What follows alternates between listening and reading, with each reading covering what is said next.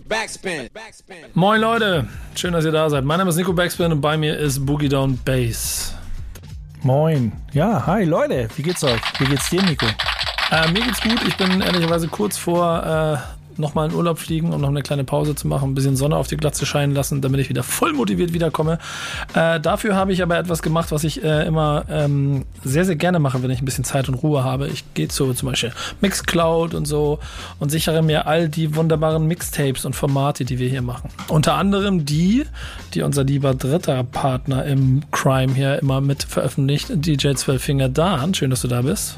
Je, je, dein Glatzenpartner in Crime. Ja, Glatzen. Ballhead, Ballhead Attack.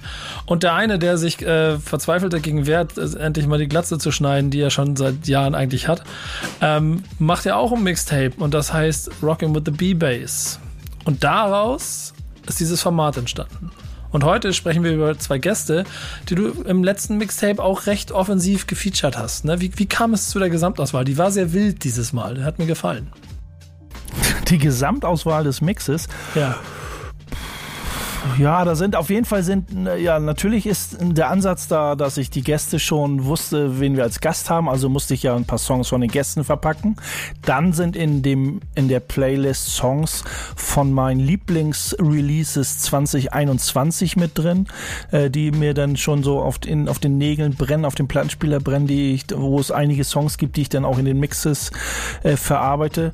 Ja, und dann der Rest so ein bisschen drumrum drapiert. Bisschen äh, ein paar auch der ein oder andere ältere Tracks, Spillif zum Beispiel aus der Schweiz. Ähm, ein Mädel, was ziemlich cool am Mic ist, mit Rudi Monter als DJ und Producer. Äh, wo das sind auch wieder, werden nur mal so am Rande, was zu der Playlist angeht, äh, wo mir das dann so gesteckt wird. Hier kennst du eigentlich den, kennst du eigentlich die, zieh dir das mal rein. Da mache ich ja gar keine Unterschiede, ob das irgendwie fünf Jahre alt ist oder fünf Tage. Also wenn es mir gefällt, dann wird's abgefeuert. Ja, finde ich gut und das macht das Mixtape auch immer so ein bisschen spannend für mich, weil ich immer wieder auf neue Sachen stoße. Ich empfehle euch da draußen nach wie vor entweder äh, auf Mixcloud sich das on demand ranzuziehen oder halt zu den richtigen Sendezeiten im Zweifel auch bei radio.backspin.de auf Backspin FM sich das Ganze anzuhören. Äh, Dan, wie läuft der Sender? Ist alles noch da? Äh, wächst das Imperium? Ja, es äh, wächst und gedeiht. Langsam, aber es ist ja auch ein äh, Marathon und kein Sprint. Ne? So einen Radiosender hochzuzüchten braucht seine Zeit. Und äh, ja, die meisten Künstler, die ihr bei äh, der Rockin' with the B-Bass Mix-Serie hört, die Songs gibt's natürlich auch immer jeden Tag, auch immer über den Tag verteilt, auch bei äh, uns bei Backspin FM zu hören. Also nicht nur US-Classics hängen geblieben, nicht nur neue Songs aus dem US-Bereich, sondern auch Deutschrap, Independent to the Fullest, alles natürlich handverlesen von Boogie Down Bass, hört ihr bei Backspin FM, also tune in. Also bevor hier die ganze Show noch zur Werbeshow wird, würde ich sagen, machen wir weiter im Format, oder? Ja, keine Sorge, ich, ich, ich bin der hier für die Überleitung. Denn äh, unter anderem äh, spielt auch äh, Mosaik seine Songs bei Backspin FM, ob er es nun weiß oder nicht. Äh, weil er halt in der Auswahl von Boogie Down Bass ist. Und das ist auch der Grund wahrscheinlich, warum er heute der erste Gast ist. Kannst du kurz zwei Sätze erzählen? Kurz zwei Sätze leite ich ein. Ist ja nicht nur Mosaik da. Zwei, du sprichst von zwei Gästen, aber wir haben ja Mosaik, Mosaik und Tobsen als kongeniales Duo aus Bielefeld. Ähm, beide im Baujahr 88, also gar nicht so alt wie wir, äh, noch recht frisch. Ähm, ja, aus dem Kollektiv, aus dem Künstlerkollektiv Sturwerk aus Bielefeld, wo auch noch ganz viele andere coole Künstler entspringen. Und ähm, ja, nach und nach, man, ich habe sie eben über Bandcap äh, auch und über Facebook und überall, wo die auch ihre Sachen releasen, äh, kennengelernt. Ähm, und finde ihre Musik cool, tauchen immer mal wieder, Mosaik und Tobsen tauchen immer mal wieder in den Playlists auf die, und in den Mixes auf. Und ja, so wie das denn kommt, schreib sie an und hier heute präsentieren wir die beiden mit einem kleinen Künstlerporträt.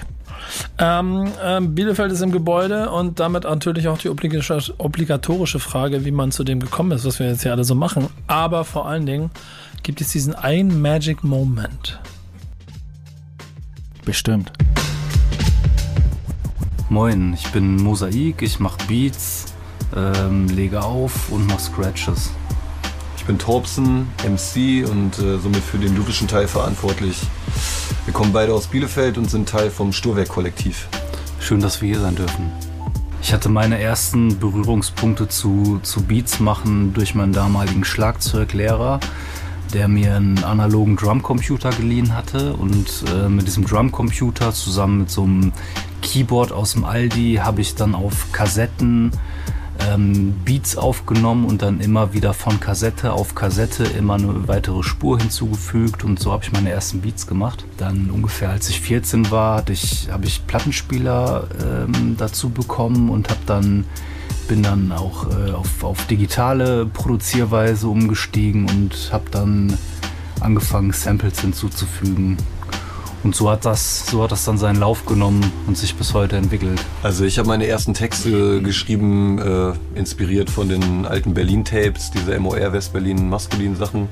Verhältnismäßig wack auf jeden Fall noch. Und ähm, irgendwann mit meinen Jungs angefangen zu freestylen, nachdem wir das Stammtisch-Tape von DJ Army in die Finger bekommen haben. Das hat uns irgendwie geflasht. Die haben einfach auf Ami-Beats äh, Sessions gemacht, die zusammengemixt. Dann haben wir das auch gemacht für uns und dann hat sich das so weiterentwickelt und ist dann irgendwann mehr zum Schreiben hingegangen. Dann gab es irgendwann eigene Beats von Freunden. Ja, so hat sich das einfach entwickelt über die Zeit und ich bin immer dran geblieben. Ja, ein äh, handelsüblicher Einstieg. Das Berlin-Thema wird dir wahrscheinlich ein bisschen. Ach nee, es ist mal, wenn man da so zurückrechnet. Also für mich ist es auf jeden Fall schon ein sehr, sehr organischer Werdegang sozusagen. So ein sehr, sehr organisches Reinwachsen ist das ganze Thema. Ob das Berlin, die äh, maskulin, nee, juckt mich eigentlich jetzt so gar nicht. Wenn man so zurückrechnet, Baujahr 88, da waren sie dann so 14, 15, 13. Irgendwie, ich finde es erst spannend von Musik. Dann, wo er sagt, äh, das ist quasi seine ersten Multitrack-Aufnahmen oder dann mit einer einfachen Kassette immer wieder Overdubbing-Spuren gemacht hat. Zur, um, ich denke mal, das war so auch so alles um die Jahrtausendwende, wo das Tape und alles eigentlich, wenn man da irgendwo einsteigt mit Musik machen, auch gar nicht mehr so eine große Rolle spielt. Umso cooler, dass es da irgendwie da so eine, so eine Berührungspunkte gab oder er mit dem analogen Drumcomputer seines Musiklehrers äh, äh, so Anfänge des Beatbauens kennengelernt hat. Ja, es ist auf jeden Fall ähm, spannend zuzuhören. Ich spüre jetzt schon wieder ein bisschen Passion. Jetzt muss man mal gucken, ob sie in eine Schublade passen. Ja, also ich tue mich mit Schubladen immer ein bisschen schwer, aber ich glaube, man wird das schon in die klassische Boom-Bap-Ecke ähm, einordnen. Wobei wir schon gucken, das immer wieder aufzubrechen, die Sachen spannend zu arrangieren. Breaks einbauen und ja, das Ganze halt interessant gestalten. Ich denke, die Frage ist, was man unter einer Schublade versteht. Ich glaube, Schubladen sind erstmal Perspektiven, die man braucht, um Sachen überhaupt erkennen zu können und um Sachen verstehen zu können. Und wenn man sich in diesem Verständnisprozess bewegt, bekommt man eine Möglichkeit, ein Verhältnis zu dem aufzubauen, was einen umgibt und was einen prägt. Und in diesem Verhältnis hat man dann die Möglichkeit, äh, die Schubladen zu bearbeiten, auszudehnen, zu verschieben, zu verändern und ähm, kann sich, glaube ich, erst dann auch ein bisschen mehr davon frei machen. Am Ende macht man dann seine eigene Schublade auf. Na, Base, eigene Schublade? ich finde das, das Thema, den Ansatz total spannend. Also sich quasi in eine, in eine Schublade, in einer Schublade zu sehen, um aus dieser Schublade heraus zu lernen, um da wirklich gut, das gut zu machen, was die Schublade sozusagen vorschreibt, um dann sich aber entfalten zu können. Also dann nicht zu sagen, so, ich habe keinen Bock auf Schubladen, irgendwie, ich mache meine eigene. Nee, erstmal in eine rein, gucken, was sie dir gibt, da perfekt werden und dann den Weg zum eigenen Stil oder wie, wie Sie beide sagen, die Schublade entsprechend so ein bisschen verändern, ausweiten äh, oder in andere reinspringen ja vielleicht sogar. Ich, äh, super cooler Ansatz. Also erstmal sozusagen von den, von den Alten oder von dem, äh, was schon vor dir ist, erstmal lernen äh, und dann zu gucken, was hat es mir dann gebracht und was schaffe ich denn mit dem Erlernten, was eigenes zu kreieren. Ist am Ende ja auch das, was am ehesten Freiheit schafft, ne? Also eine Schublade ist ja vielleicht auch, das klingt immer so negativ, ist vielleicht auch einfach ein Funken Zugehörigkeit, die hilft, einem selber erstmal die Identifikation in der Basis zu geben und dann machst du halt mehr draus. Was dabei am entscheidendsten und wichtigsten ist, die Inspiration, sowohl fürs Schreiben als auch fürs Beatbauen, wenn man dann die Schublade schon gezimmert hat, in der man sich neu selbst findet. Mal gucken, was Sie sagen. Also Inspiration zum Schreiben äh, können unterschiedlichst äh, kommen. Es kann ein Gefühl sein, was ich habe oder ein Thema, was mich beschäftigt. Es kann einfach des Rap-Sport deswegen sein, dass ich Bock habe, einfach auf einen geilen Beat einen 16er zu schreiben. Es kann Competition sein mit jemand anderem. Das kann alles Mögliche sein. Es kann auch ein Track sein, der mich einfach flasht. Ich schreibe auch oft einfach auf Tracks, die im Hintergrund laufen. Ich bin da relativ frei. Ich finde, ich finde das Thema Inspiration im Kontext von Hip-Hop als Zitatkultur ganz spannend, weil Inspiration ja im Prinzip etwas beschreibt, auf das man sich bezieht. Man bezieht sich auf irgendetwas, was einem vorausgeht. Und äh, so ist das beim Beats machen für mich auch, dass ich, ähm, dass ich mich inspiriert fühle durch Samples, die ich finde, die ich die ich irgendwie äh, verbauen kann, choppen kann, äh, anders flippen kann als im Original, aber trotzdem diesen Bezug habe. Das können Beats sein, die ich geil finde, oder das können auch einfach irgendwelche Klänge sein. Macht Spaß, Ihnen so ein bisschen dabei zuzuhören gerade. Ich spüre Passion.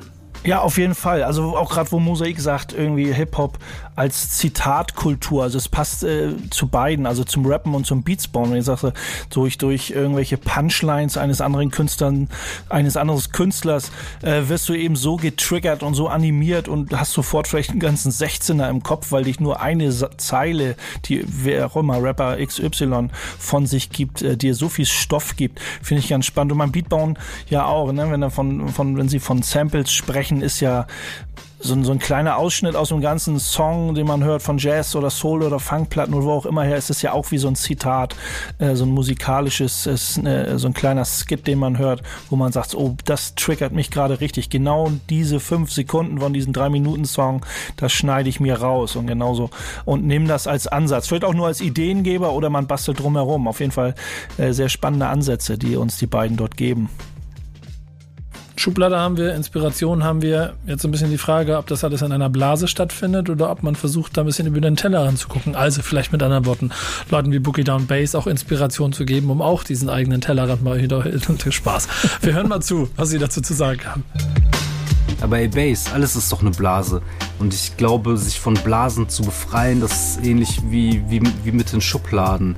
So, man, man, kann, man, kann, man kann das erkennen und man kann darüber hinausgehen. So, und so haben wir halt auch das Interesse daran, äh, mit Leuten zusammenzuarbeiten, neue Leute kennenzulernen, auch Leute außerhalb von, von Hip-Hop-Kontexten. So hatten wir zum Beispiel auf der Hinter den Spiegeln-Platte Leute drauf, die Instrumente gespielt haben und gar nicht so in, in, in einem Hip-Hop-Kontext platziert waren.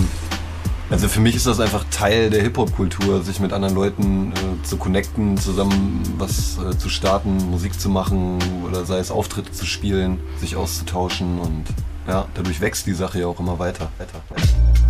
Darauf kann man sich, glaube ich, ziemlich gut einigen. Ne? Ja, ist so der klassische Weg. Ne? Also Hip-Hop-Blase ist, könnte fast schon wie so eine Fangfrage sein, weil eigentlich Hip-Hop, wie schon am Ende gesagt wird, Hip-Hop-Kultur irgendwie, die lebt ja davon, dass man connectet. Aber es gibt auch, glaube ich, auch sehr viele Eigenbrötler, die vielleicht auch die Schnauze voll haben von, von der Szene an sich oder so, die sich einfach in ihr Kämmerlein verziehen und Beats bauen. Sagen, sind, ist es denn ihre Ein-Mann-Blase eventuell?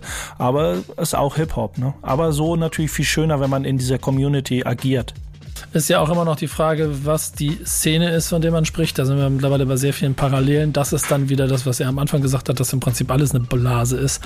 Wie groß die für jeden Einzelnen ist, äh, damit sie sich abdeckt mit denen von anderen, das kann man dann noch individuell entscheiden.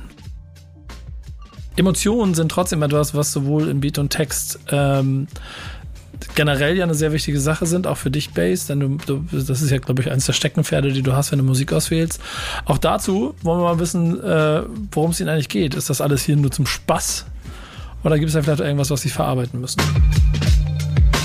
Also mit Sicherheit hat das Texten für mich einen gewissen Mehrwert und wer weiß, vielleicht habe ich mir auch schon die ein oder andere Therapie dadurch erspart der Spaß steht schon im Vordergrund, aber es gibt auf jeden Fall auch immer wieder Tracks, wo ich Sachen verarbeitet habe, die mir einfach den Kopf gefickt haben und somit, ja, klar, also es geht auch darum, Emotionen zu verarbeiten, definitiv.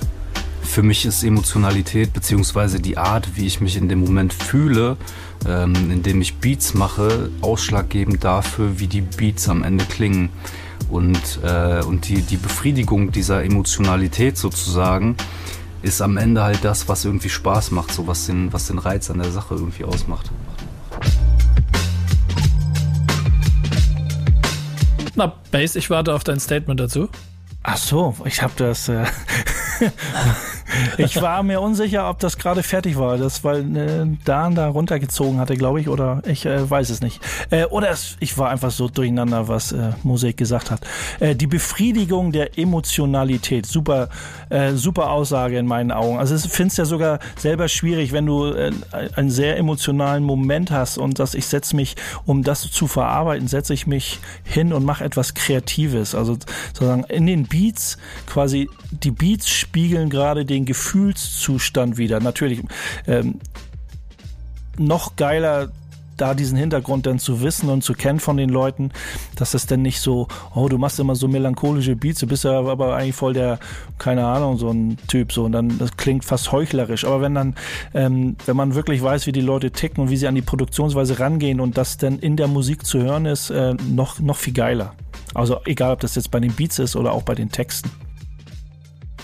Talking with the B-Bass ist quasi die Theorie zur Praxis Rocking with the B-Bass und da steigen wir jetzt ein.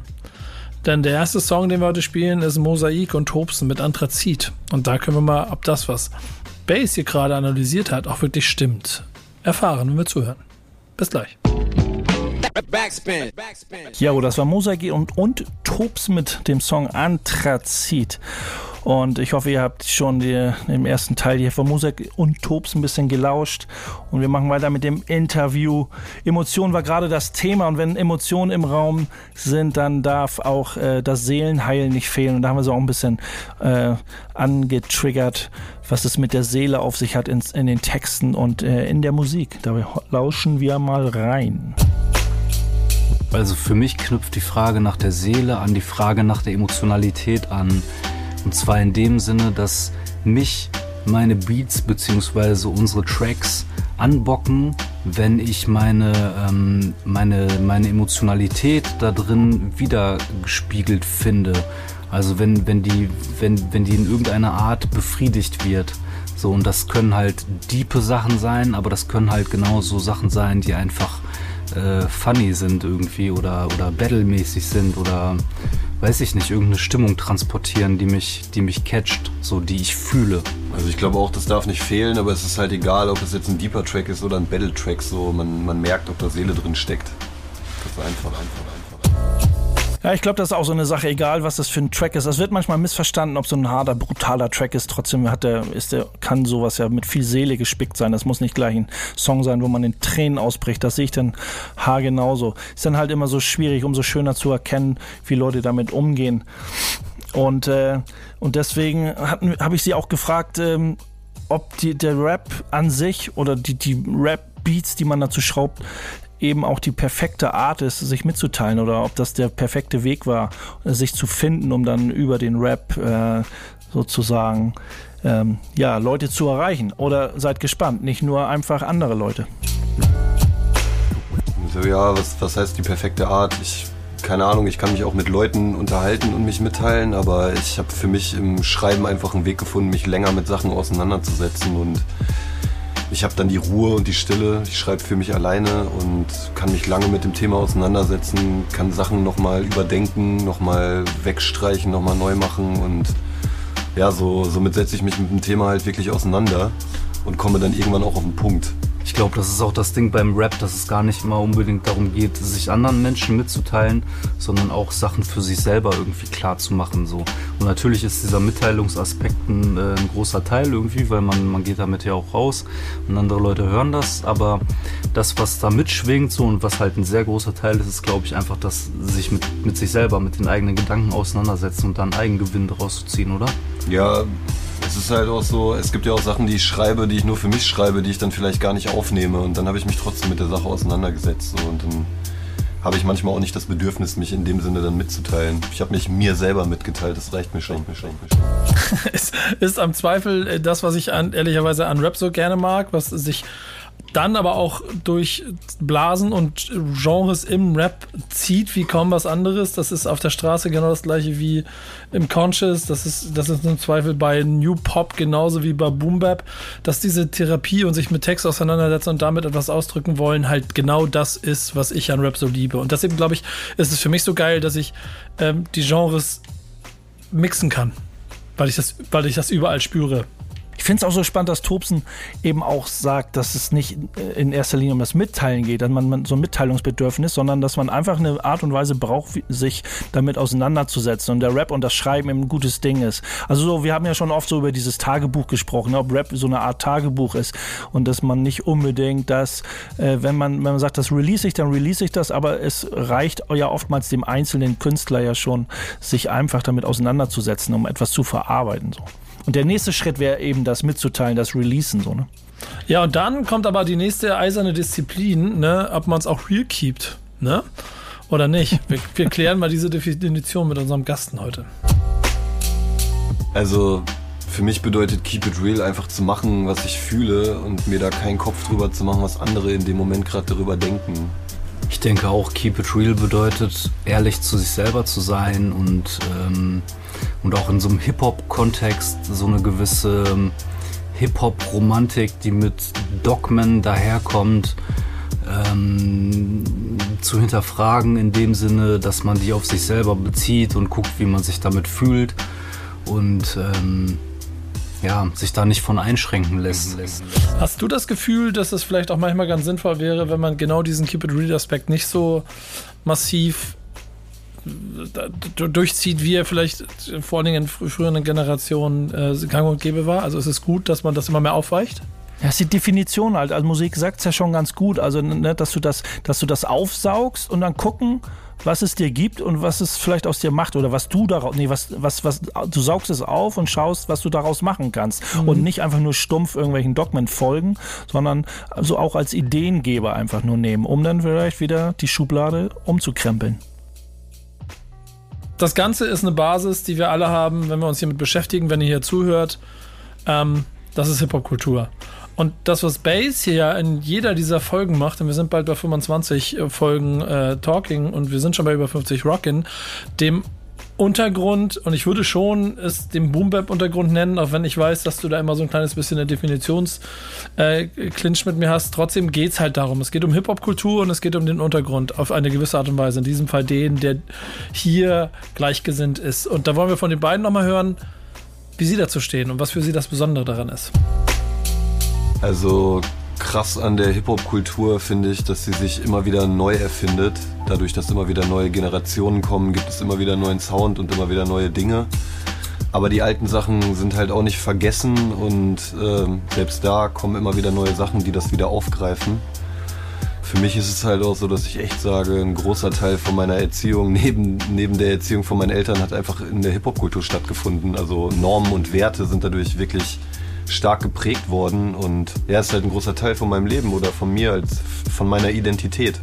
Für mich ist das Besondere an der Hip-Hop-Kultur, äh, so wie ich sie kennengelernt habe und speziell irgendwie an dieser Underground-Hip-Hop-Kultur, also da die, diese, diese Zugänglichkeit und dass diese Kultur so verdammt offen sein kann. Nicht sein muss, aber sie kann sehr offen sein und kann sehr viele Leute beherbergen. Also es ist halt egal, wo du herkommst, so, wenn, wenn du dich damit befasst und da deine Rolle findest und Bock drauf hast, dann kannst du trotzdem wer sein, unabhängig von den sozialen Gegebenheiten. Und jemand zu sein, gar nicht mal in so einem materialistischen Sinne, sondern eher, dass man seinem Sein einen, einen Ausdruck verleiht. Eine Identität findet, findet, findet ja, Zugänglichkeit, finde ich, das Zauberwort, ne? diese Offenheit der Kultur, um dann eben auch frank und frei da irgendwie zu agieren, um sein, um sein Ich zu finden, um seine Identität zu finden. Mehr muss man, glaube ich, gar nicht dazu sagen. Die beiden haben es ganz gut in meinen Augen, für wie ich meine Kultur auch sehe und wie sie ihre Kultur sehen, das matcht sich ganz gut. Und das ist ehrlicherweise auch natürlich einer der Gründe, warum sie heute hier sind, warum sie ausgewählt waren. Ich finde sehr schöne Gäste, gut gewählt, hat auf jeden Fall äh, Spaß gemacht, ihnen dabei zuzuhören und macht ein bisschen mehr Bock auf die Mucke. Deswegen machen wir jetzt einmal das, was wir immer machen. Wir geben ihnen die Chance, noch ihre letzten Worte äh, loszuwerden und dann spielen wir den zweiten Song. Der heißt Pferdekuss. Warum? Das hören wir wahrscheinlich im Text. Und dann geht's gleich weiter mit dem zweiten Gast. Also, let's go, Dan. Jetzt bist du dran. Ja, die berühmten letzten Worte. Äh, zieht euch doch gerne mal die hinter den Spiegeln Platte rein. Wenn ihr einen Plattenspieler habt, kauft euch die Vinyl. Ansonsten checkt die gängigen Streaming-Portale im Internet. Zweite Album kommt. Ein paar Singles kommen auch noch und ein Video. Ansonsten, ja, äh, checkt das äh, Sturwerk-Kollektiv. Da gibt es noch jede Menge interessante Sachen. Und ja, das war's. Ey, Bass, wenn du in Bielefeld bist, komm auf einen Kaffee vorbei. Oder auf ein Bier. Eine Couch haben wir auch noch für dich. Backspin. Leute, wir sind immer noch bei Talking with the B-Bass. Mein Name ist Nico Backspin. Bei mir wie immer Chefredakteur Boogie Down Bass und 12-10er Akrobat. Oh Gott, ist das ein beschissenes Wort. Mir ist nichts Bescheuertes eingefallen gerade.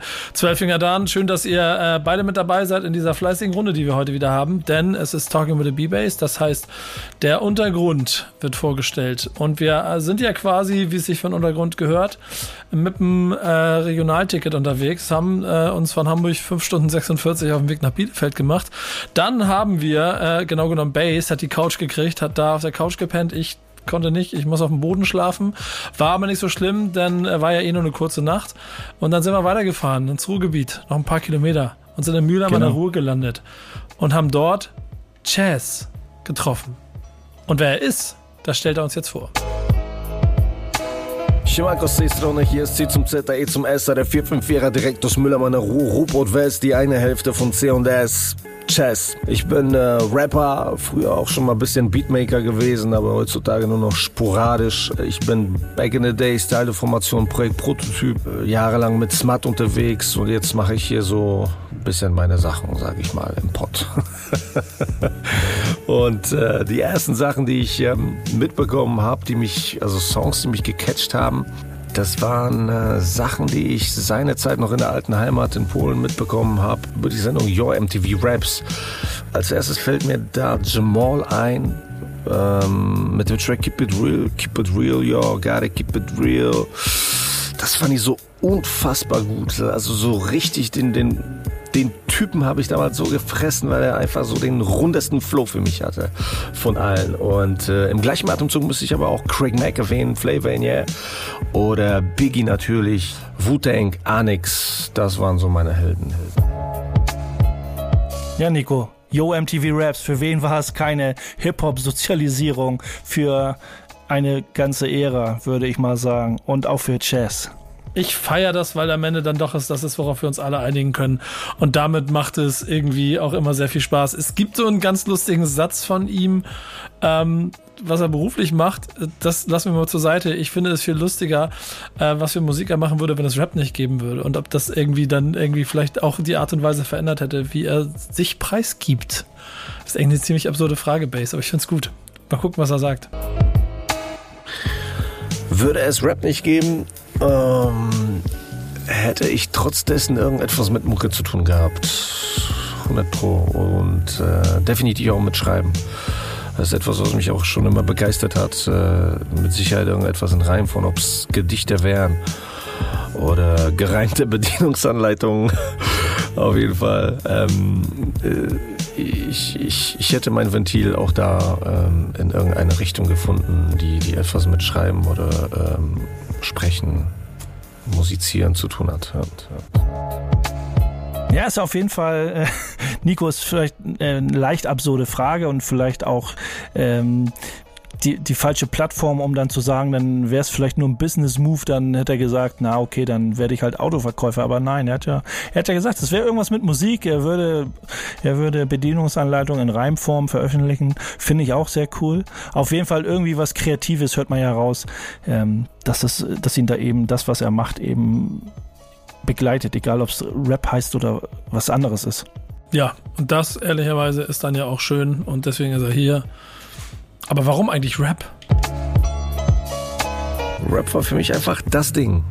Ähm, Rap-Mucke hat mich nicht nur begeistert, die hat, äh, die hat mich irgendwo gepackt und bis heute nicht losgelassen. Und ähm, anfangs war so ein bisschen die, ich sag mal, Exklusivität.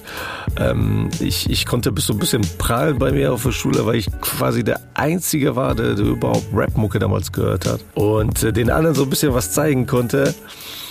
Später gab es aber auch einen Moment, als ich mir die Alben, die damals nur auf Tape gab, etwas von einer deutschen Rapband geholt habe.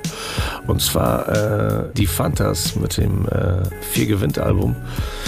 Da ist mir das erste Mal so ein bisschen so, so ein kleines Licht aufgegangen und ich wusste, okay, da gibt es Dudes in Deutschland, die quasi die Rap-Mucke auf Deutsch machen, also in ihre Sprache. Und nicht... Ähm, nicht lange Zeit hinterher habe ich ein Tape in der Hand gehabt, ähm, ein Album von Kajik, das hieß damals Spalajche. Das Ding war komplett auf Polnisch und äh, das war auch Rocker, bisschen Punker gewesen, aber der hat gerappt und ich wusste, okay, ähm, ab dem Zeitpunkt wusste ich, das Ding geht, äh, rollt auch in eigene Sprache und äh, das war auch de, so, so, so, so, eine Initialzündung für mich, wo ich angefangen habe, selber äh, die ersten Lyrics zu schreiben. schreiben, schreiben, schreiben. Ich glaube, so Initialzündung, ne? so das Zauberwort, das war auch gerade, ich meine, ich bin da noch ein paar zehn Jahre älter, aber da, ich glaube, das begegnet einen immer wieder, so diese Initialzündung. Wenn man in, den, in die 90s guckt, ist es dann ähnlich, äh, dass man sagt, da hat noch viele, viele Bands, Crews äh, haben auf Englisch gerappt und dachte hey, warum kommt der, jetzt fährst du auf eine Jam und dann hörst du auf einmal Advanced Chemistry zum Beispiel, Torch auf der Bühne, Deutsch am Rocken, so, oder am Freestylen, so, das hat ja Advanced Chemistry als Beispiel, wenn man da mal ausholt, ja selbst erschrocken, dass Torch irgendwie so mehr oder weniger unerwartet in Freestyle Cyphers auf Deutsch gerockt hat. Das hat dann er, äh, Kofi und Tony L auch so, hör, was macht ein Torch da? So, und, so, und das denke ich mal, ist auch in zehn Jahre später, 20 Jahre später und auch im, wenn sage, so, das funktioniert ja, ich müsste das nicht mal auch wie die Amis machen. Es rollt in der Landessprache genauso gut. War ein ganz guter Business-Move von ihm damals, ne? Spaß. Ähm, hat auf jeden Fall aber eine, eine ganze Sache in die Bewegung gesetzt, die, und das muss man ja auch mal beschreiben, wenn hier jemand ist, der auch polnische Wurzeln hat, identitätsstiftend auf der ganzen Welt ist. Ich habe äh, auch aus familiären Gründen sehr viel ähm, mich mit polnischem Rap in den letzten zehn Jahren auseinandergesetzt, Texte dazu gehört und so. Und in der eigenen Sprache Dinge auszudrücken, ist halt krass emotional, dass ich zum Beispiel auch in meinen Playlisten heute ich glaube, zwei oder drei polnische Rap, äh, einen Rap-Track und das beide Mal sind, glaube ich, Rocknummern oder so habe, die jetzt mal nichts mit, ähm, also ich verstehe kein Wort. Und trotzdem wird dieses ganze, was da drin so, also drinsteckt, wird so wird transportiert. Und das sind für mich so, das, das, sind, das sind für mich so Magic Moments einfach, wo ich merke, dass es die Mucke, selbst wenn, die gibt mir so viel. Auch wenn ich vielleicht manchmal nicht verstehe. Und jetzt multipliziert man das, das wissen wir alle hier, wenn du dann noch verstehst, worüber er rappt. Dann gibt es natürlich, äh, ja, einen Flash, so. Ja. Nächste Frage. Natürlich. Was haben wir? Der Magic Moment. Genau. Let's go. Und so, so ein Magic Moment, äh, was, was Hip-Hop an sich angeht, habe ich auch später ähm, mindestens noch ein, zweimal gab, als ich auf Jams gefahren bin und dort gesehen habe, wie viele Leute vor Ort sind, die noch weitaus andere Sachen machen als nur Rap, also was quasi alles noch dazu gehört und ähm, das quasi in der Gemeinschaft ist. Ne? Man, äh, man hat sich gegenseitig irgendwie so supported vor Ort, sich Props gegeben, es, es, es hat sich super familiär angefühlt und das war voll mein Ding, plus natürlich so die, die Bandbreite an Sachen, die man quasi dann auch irgendwie äh, gesehen hat, die, die damit eingeflossen sind zu diesem Hip-Hop-Ding ja, das, das war so, das war dann, spätestens da war over, so, das war dann mein Ding. Mein, mein, mein. Ja, ich glaube, wenn man sich aufgehoben fühlt, äh, so ein Family, gerade ich spreche auch mal gerne von dem Family-Ding. Ich, ich muss viele Leute, die ich kenne aus dem Hip-Hop-Kosmos, aus meinem Hip-Hop-Kosmos deutschlandweit, weltweit nicht oft sehen, nicht oft lesen, nicht oft sprechen. Äh, aber trotzdem redet man irgendwie von dieser Hip-Hop-Fam und das macht es aus. Man sieht die Leute nach einem Jahr irgendwie wieder äh, und dann sagt, oh Mann, ey, es, es, hat sich nichts verändert. Es ist cool und das erlebt man immer wieder in der Hip-Hop-Kultur. Ähm, genau deswegen, glaube ich, hängt man da ähm, auch sehr dran. Aber wir haben ihn auch gefragt, oder ich habe ihn auch gefragt, äh, was ich ihm gerne fragt, woher seine Ideen kommen für seine Texte, weil er sehr conscious, sehr lyricism-mäßig ähm, rüberkommt in seinen Texten, ähm, was ihn so inspiriert. Und das äh, hören wir jetzt. Ach, weißt du, ich habe äh, überhaupt nichts gegen funny Lyrics. Ne? Ich habe ähm, ich hab selber hier und da mal eine Zeile, die so ein bisschen mit Humor beladen ist, aber ähm, das ist einfach auf voller Linie nicht mein Ding. Also es, ähm, vielleicht wäre es mir auch ein bisschen zu wenig gewesen, äh, wenn ich jetzt nur nur entertainen würde. Das irgendwie könnte sein, dass äh, das vor vielen Jahren vielleicht noch ein bisschen anders wäre, aber äh, jetzt ähm, es, es ändert sich auch so viel mit dem Alter und mir wäre das wahrscheinlich viel zu wenig gewesen. Ähm, und wo die Ideen herstammen äh, für die Texte ist, äh, äh, hey, Alltag, das ist ähm, alles aus dem Leben gegriffen. Beobachtungen, allein die ähm, Gefühlskarussell, die wir tagtäglich durchmachen, der wir ausgesetzt sind, ähm, von schockierenden Bildern, die uns erreichen, bis sonst was, da, da tut sich was in einem. Und ähm, für mich ist das Schreiben eine der besten Sachen, um damit irgendwie auch so ein bisschen zurechtzukommen. Von daher, alles, was mich umgibt, das fließt damit rein. Ja. Ja, die Umwelt, ne? der klassische, der Klassiker. Gefühlskarussell ist ja auch so ein Thema, gerade wenn das sehr, sehr äh, conscious ist, sehr viel Hintergrund hat. Ähm, ich glaube, das ist in jedem meiner Gäste ist das so, ne? fast immer so gewesen, dass das Gefühlskarussell, das, was einen umgibt. Da kann ich eine ganz kurze Anekdote, ich glaube, wir haben die Zeit. Es gibt bei I Still Love Her, da gab äh, Rakim, ähm, war bei, äh, bei Red Bull irgendwas, keine Ahnung, dann, das, das Titel, der Titel war irgendwie so Schreibblockade. Ich gesagt, was machst du mit einer Schreibblockade? Ähm, und äh, da hat er einfach gesagt, ja, dann höre ich einfach auf zu schreiben und lebe mein Leben. So, wenn, ich, wenn mir nichts einfällt, muss ich einfach aufhören, raus aus dem Studio, aufhören, Rap-Texte zu schreiben und mein Leben leben und eben gucken, was mich dann toucht, was mich jeden Tag neu triggert und dann kommen die Ideen wieder von alleine. Ja, das stimmt auch irgendwie, ne? So, ich mag bei all dem, ich finde ihn total sympathisch, so, dass, dass da eine Mischung aus dann schon viel viel, viel charmanten Witz in ihm drin steckt und trotzdem hier dann auch auf einmal die tiefen Meere sich aufmachen, die wir ja auch hundertprozentig in seiner Musik hören werden. Da kommen wir nämlich gleich zu. Vorher ist natürlich bei Bass dann auch die Frage der Beats und die Glaubensfrage. Beat for Rap oder Rap for Beat? Was entsteht wie? Das klären wir nochmal ganz kurz mit ihm. Das erzählt er uns und dann hören wir einfach mal rein. Denn auch von ihm sind wieder zwei Songs in deinem äh, Mixtape äh, Rockin' with the B-Bass drin gewesen. Und den ersten hören wir uns an, heißt Ruhrweser. Featuring Martin Maivis, der war auch schon mal hier, ne? Und äh, Gavin Sense. Aber jetzt erstmal die Antwort und dann der Beat. Also ihr wisst, das ist der Part, in dem Zwei Finger dann mehr zu tun hat als wir. Ähm, sowohl als auch. Sowohl als auch. Ich habe beides auch auf dem letzten Album irgendwie ähm, zustande gebracht. Äh, manchmal war es eine Notlösung, äh, weil ich einfach geschrieben habe äh, ohne ein Beat. Also es lief nicht mal irgendetwas im Hintergrund. Und ähm, habe dann fertige Sachen gehabt und hatte einfach kein, kein Beat gehabt. Und dann musste ich einfach etwas dazu suchen oder finden im Endeffekt, äh, was nicht immer leicht war. Deswegen äh, würde ich auch immer, deswegen würde ich auch immer das erste vorziehen, also zum Beat zu schreiben. Alleine weil der Beat irgendetwas vermittelt und ähm, auch vielleicht etwas aus dir rausholt, was, äh, was sonst noch nicht äh, ganz da ist. Da ist. Backspin. Yeah, das war Chess mit Ruhrweser. Was er gerade eben noch gesagt hatte, Nico, fand ich sehr, sehr spannend, weil der Beat, wenn er ihn hört, dann vielleicht noch das letzte Quäntchen äh, Text aus ihm herausholt, um da den wirklich den perfekten Text zu finden. Das ist dann die, die, der Text, was er sch schreibt, der Rap und die Musik eben wirklich zueinander passt. Sehr, sehr äh, ist auch mein Gedankengang, irgendwie, dass man sagt, dass, dass die, die Musik ein Jahr trägt. So, aber ich habe ihn auch eine neue, noch eine, eine, nächste Glaubensfrage gestellt, wie, wie sein Stellenwert, wie der Stellenwert zum Battle Rap ist oder ob eben der Conscious Rap oder Storytelling, ob ihn das äh, mehr Luft, ähm, ob ihn die Variante bessere Luft verschafft zum Leben. Ähm, ja, hören wir mal rein, oder, Nico? Einen geringen. Und äh, das schrumpft, je älter ich werde. Dennoch würde ich ihn nicht ganz missen wollen. Es gibt ja nichts Besseres, äh, als äh, über die Battle-Rap-Schiene sich ein bisschen Luft zu machen. Storytelling und Conscious, das steht für sich. Ne? In, in, beide kann man nochmal etwas verpacken und auch da was loswerden, aber so richtig Luft machen, äh, Battle Rap. Ne? Und, und Battle Rap muss gar nicht jetzt stumpf sein. Ne? Es gibt einfach einen intelligenten Battle Rap von Leuten, die richtig was auf dem Kasten haben. Wobei ich auch sagen muss, es gibt zwei Arten von Battle Rap für mich. Äh, immer noch den, äh, du bist wacker als ich und äh, äh, ich bin besser als du und den würde ich immer bevorzugen. Das ist so mein Ding, ja. ja,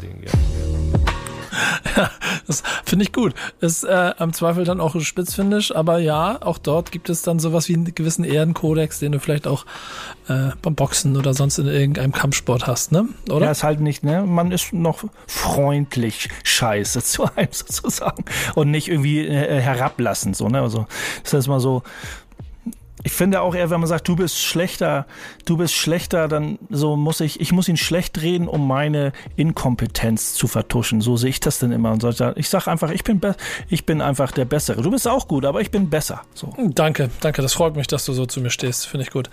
Ähm, generell bin ich ja so mehr der Freund von, also schon eigentlich schon immer auch mehr von dieser Kopfnicker, Kopfhörermucke gewesen, Kapuze auf und so ein bisschen versteckt sein und ein bisschen zuhören.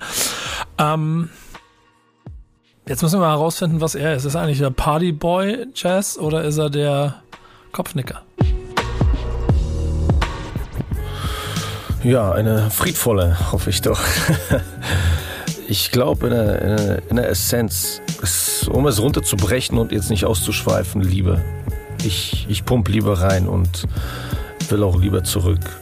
Es, Props sind cool, aber Liebe ist Leben. insgesamt würde ich mich auch freuen, wenn jeder irgendetwas für sich rausziehen würde, könnte aus, aus irgendwelchen Tracks, die er auch bei mir hört. Das ist, das ist nämlich doch das, was ich auch immer für mich gehabt habe, wenn ich Mucke gehört habe. Es äh, Feiern, es gehört definitiv dazu, aber nur zum Feiern war die Mucke für mich auch nie. Das war immer Mehrwert, äh, den ich da für mich rausgezogen habe. Das würde ich den anderen auch wünschen. Na, Bass zufrieden? Auf jeden Fall, eine gute Essenz auf jeden Fall. Also es ist auch immer schön, wenn du hörst äh, oder wenn du Musik fühlst, hörst, fühlst und dann eben was rausziehst, wenn der Künstler quasi Musik für sich macht, die aber mitteilt und dann auch noch andere berührt, die damit auch, die auch was damit anfangen können, besser kann es nicht sein, oder? Ja, das äh, definitiv. Ich glaube, ähm, wir haben äh, logischerweise hier immer so Leute, die auch für einen gewissen äh, Wertekompass stehen. Ähm, auch weil sie, glaube ich, ehrlich und authentisch in dem sind, was sie da machen. Dazu gehört bestimmt auch mal Inneres nach außen zu kehren. Ähm, und ich glaube, Base, je mehr ich hier mitkriege, wen du so auswählst, äh, du bist ein großer Fan von den Leuten, die quasi die Seele auf den Text rappen. Ja, ist ja auch meine. Also Talking with the Beavers und Rockin' ist ja auch irgendwie, der ganze Kosmos, den wir hier betreiben, ist da ja auch meine eigene Therapie. So, ne? Also nicht, dass ich so, muss man uns ja nichts vormachen. Und äh, warum soll ich hier jemanden einladen, wo ich vom Bauchgefühl her nicht das Gefühl habe, so, das passt irgendwie zusammen. So, ne? Also er soll mich ja nicht äh, äh lobpudeln und äh, Bauch streicheln irgendwie, aber ich finde es immer cool, andere Ansätze in meiner Blase zu finden und auch dadurch auch meine Schublade, meine Blase zu erweitern oder zu verlassen, in eine andere Blase einzusteigen. Also super. Also es ist die Frage, sich den Dreck von der Seele rappen, Rap als Therapie oder ein Kampf gegen andere Dämonen sehen? Oder wie ist das bei Chess? Ich würde sagen, definitiv ja. Definitiv ja. Es sind ähm, Sachen, die ich verarbeite, während ich schreibe, egal was, Wut, Kampf mit sich selber, mit, mit den eigenen Dämonen, Trauer. Der beste Beweis dafür ist der Track äh, Für immer für euch auf dem Album äh, T2 äh, von mir, ähm, der an zwei geliebte Menschen gerichtet ist, äh, die quasi jetzt nicht mehr da sind, aber ohne die ich nicht da wäre. Und ähm, ich habe diesen Track vor, vor zehn Jahren geschrieben. Ich habe den unter Tränen geschrieben, ich habe den unter Tränen eingerappt. Ich habe den jahrelang einfach liegen gelassen. Ich habe den über sieben Jahre lang nicht gehört. Ich konnte den nicht hören. Ich, äh, sonst wäre ich wieder in Tränen ausgebrochen. Und ähm, den ich dann aufs Album gepackt habe. Und während ich geschrieben habe, äh, ist, schon, ist schon so viel abgefallen. Es, sind, da, sind, da waren Steine, die einfach runtergefallen sind. Und als der Track dann draußen war, das, das war, war eine Riesenerleichterung. Also definitiv ja. Ja, krass. Deep Talk. muss man sich auch erstmal trauen, also sich so quasi vor sich selber auch, ne, vor sich selber so nackt zu machen, quasi und so sein wirklich seine Gefühlswelt zu offenbaren. Erstmal für sich selber und dann Hut ab, sage ich immer, äh, auch vor der Community. So, ne? Also drei Worte, Hut ab. Es ist ja auch ein bisschen so die Frage, die wir hier jedes Mal stellen. Und ich glaube, das ist jetzt wieder die Frage des, oder ihr müsst euch das wie so eine Map vorstellen, auf der Bass unterwegs ist. Und auch bei Chess muss jetzt mal abgekloppt werden. Ich meine, er ist 79er Jahrgang, insofern wird, also wir sind sehr nah am, am heiligen Bassgral hier an der Stelle. Trotzdem müssen wir auch hier nochmal gucken, inwiefern er sich denn äh, der heutigen, hiesigen äh, Hip-Hop-Rap-Szene zugehörig fühlt ich bin gespannt. Vielleicht auch ein bisschen Definition darüber, was denn diese Blase ist, was wir vorhin ja schon bei Mosaik und Tobsen gelernt haben. Hören wir mal rein. Ja, ich fühle mich definitiv als Teil der Szene das resultiert daraus, dass ich einfach mich mit Leuten austausche oder äh, unterwegs bin, die ebenfalls ticken wie ich. Leute treffe, ob es Jams oder Live-Gigs sind, ähm, mich mit ihnen irgendwie connecte in Verbindung bleibe. Äh, ich, ich bekomme vor Ort schon das Gefühl, dass ich irgendwie so zu, zu dieser ganzen Gemeinschaft dazugehöre. Mich haben auch in der Vergangenheit Sachen abgefuckt oder, oder Leute, die ich irgendwie mitbekommen habe, durchs Netz oder äh, live, wo ich mir gedacht habe, mein Gott, das hat im weitesten Sinne irgendetwas mit meinem Hip-Hop-Verständnis zu tun. Heute habe ich aber viel mehr Verständnis dafür, äh, auch wenn es mir immer noch nicht gefällt. Aber ich weiß, ey, das ist, äh, ich, ich sehe das wie, wie eine große Klasse. Es ist, du, du hast ein paar Klassenclowns, paar böse Jungs, paar, ähm, paar, paar Faxenmacher, ähm, paar Streber da drinnen. Ja, du, du kommst nicht immer mit allen zurecht, nicht jeden feierst du, aber dennoch ist man irgendwie eine Einheit. Ne? Man, man gehört irgendwie dennoch zusammen. Und äh, damit kann ich ganz gut leben, leben, leben, leben. Ja, deine Hip-Hop-Community oder deine Hip-Hop-Blase als äh, Schulklasse oder als Klasse. Nico, wo bist du? Bist du der Faxenmacher? Bist du der harte Typ? Bist du der, der, der Klassenclown oder der Streber? Welcher, wer bist du? Ich war früher auf jeden Fall immer der äh, äh, Klassenclown. Ich habe vor kurzem etwas gemacht und habe in, in alten Kisten rumgewühlt ähm, so die auf dem Dachboden lagen und hab, bin so, sogar auf ganz alte Briefe und sowas gestoßen. Und da war ungefähr in jedem Brief, äh, unter anderem habe ich so, so, so diese äh, wie findest du Briefe gefunden? Und da stand bei mir immer Klassenclown. Das ne? ist immer zu albern. ja, ich wollte das auch jetzt gar nicht äh, so jetzt äh, irgendwie witzig reden. Ich finde diese, diese These oder also dieser Vergleich mit dieser Schulklasse extrem spannend, weil das, das kommt eben ja auch, es kommt ja auch hin. Er hat sich da quasi dann, wenn er sagt, das fuckt mich ab, mich fuckt ja auch vieles ab in der Hip-Hop-Szene und mu musikalisch und was auch immer. Muss ja nicht nur musikalisch sein. Ich weiß ja auch, wie sich vielleicht Breakdance entwickelt oder wie sich Graffiti entwickelt oder so. Da fuckt mich auch viel ab. Aber es gibt halt diese Facetten, ne, wie in der Schulklasse auch diese ganzen, jeder Schüler hat ist seiner ist die ist eine eigene Facette dieser Klasse.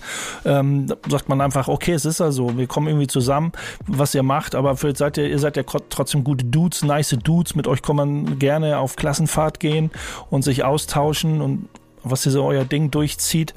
Ähm, das ist dann, ja, das bleibt eben euer Ding. Und da habe ich ihn ja auch abgeklopft, ob, äh, ob man halt so in dieser Community äh, eher so abfeiert und äh, sich austauscht ähm, und oder wie er dazu steht, äh, wenn die Leute einfach nur so ihr eigenes Ding durchziehen. Ähm, da hören wir denn mal rein, weil das ist jetzt eigentlich der zweite Teil äh, dieser Fragestellung gewesen. Und sein eigenes Ding kann man ja dennoch irgendwie machen. Ich habe nur so Problem mit den Leuten, die nur ihr eigenes Ding machen und nur noch äh, auf sich selbst fokussiert sind und null interessiert, was, was der Rest quasi macht und sich in der keine Verpflichtung oder sonstigem sehen. Finde ich aber fatal. Bestes Beispiel ist immer noch für mich, wenn ich irgendwo auf Session bin und zum Beispiel in der Cypher Leute sehe, die jetzt nicht so gut sind, aber die dennoch mit einbezogen werden. Dennoch mit, mit den Leuten wird dennoch weiter gecyphert und äh, das ist für mich Hip-Hop. Ne? Das ist ein Gemeinschaftsgefühl. Einfach Leute verbinden und äh, nicht ausklammern. Das, das würde ich mir viel mehr wünschen von den Leuten, die ihr eigenes Ding machen. Weise Worte von einem weisen Mann, äh, die ähm, auch jeden weisen anderen Mann und Frau da draußen ein kleines bisschen inspirieren sollten. Vielleicht selbst auch dann, wenn man wie ähm, der eine oder andere vielleicht auch seinen eigenen Hip-Hop so ein bisschen schützt. Vielleicht ist das manchmal gar nicht nötig. Vielleicht muss man auch einfach mal überall die Grenzen aufhauen und ein bisschen offen sein. Dann fließt das alles ein bisschen einfacher. Bist du denn insgesamt zufrieden mit dem, was, was äh, Jess hier von sich gegeben hat? Also ist er approved? Hat er, hat er das Boogie Down Bass Gütesiegel bekommen? Ey, auf jeden Fall. Daumen ist ganz weit oben, weil es eröffnet mir dann auch viele neue Blickwinkel oder Sachen, die ich selber, die mal mir ein bisschen angestaubt sind und wieder rausholen oder so ein bisschen aus einer anderen, aus einem, aus einem anderen Winkel, aus einer anderen Ecke ähnlich betrachtet. Auf jeden Fall, äh, ja, wie gesagt, kleine Therapiestunde dann auch immer für mich so. Ja, finde ich sehr, sehr gut. Ähm, war auch sehr interessant. Wir haben übrigens im Hintergrund, das habe ich vorhin schon vergessen zu erzählen, vom Mosaik vorhin zwei Beats gehört in seinem Part. Jetzt waren es äh, Chess-Beats, ähm, die wir ebenfalls im Hintergrund hatten. Wir geben ihm jetzt die Möglichkeit, seine letzten Worte nochmal zu äußern. Was brennt ihm noch auf der Zunge? Dann hören wir noch ein kleines bisschen, äh, Dan, wenn du es zulässt, noch eine Minute in den letzten Song. Entschuldigung, der heißt Was wert ist featuring Instinct Steve, Instinct Steve, Basia M und, oh Gott, jetzt ist es schwierig. Wie heißen die anderen beiden? Kannst du die aussprechen? Le Lesuaf. Leswav. Leswav. Wahrscheinlich, wahrscheinlich Leswav. Ist ja auch Pole. Ähm, Schluss. Bass. Danke für die Auswahl. Grüße an die Gäste. Letzte Worte von dir. Letztes Wort von dir. Ich gebe dir eins. Danke. Gerne. Danke, Dan. Danke auch. Danke euch fürs Zuhören geht bald wieder los mit den nächsten Folgen. Love and Hate kommt und jetzt, wie gesagt, Chess mit dem letzten Song. Und das war Talking with the B-Bass. Hört das Mixtape, wo ihr es immer findet. Und hört Backspin FM. Bis dahin, macht's gut. Tschüss. Letzte Worte. Kauft mein Album. Nein, ich, äh, ich glaube, ich wünsche uns allen, ähm, also jetzt generationsbedingt, vielleicht einfach ein bisschen mehr Offenheit und ein bisschen mehr von dem gegenseitigen Respekt. Denn auf diesem basiert das ganze Ding hier. Äh, und vor allem natürlich mehr von der Live-Mucke, die, die uns äh, wahrscheinlich en masse fehlt. Und ansonsten vielen herzlichen Dank für das Interview und eine Liebe aus dem Port in den Norden. One love, one love, one love. Backspin. Backspin.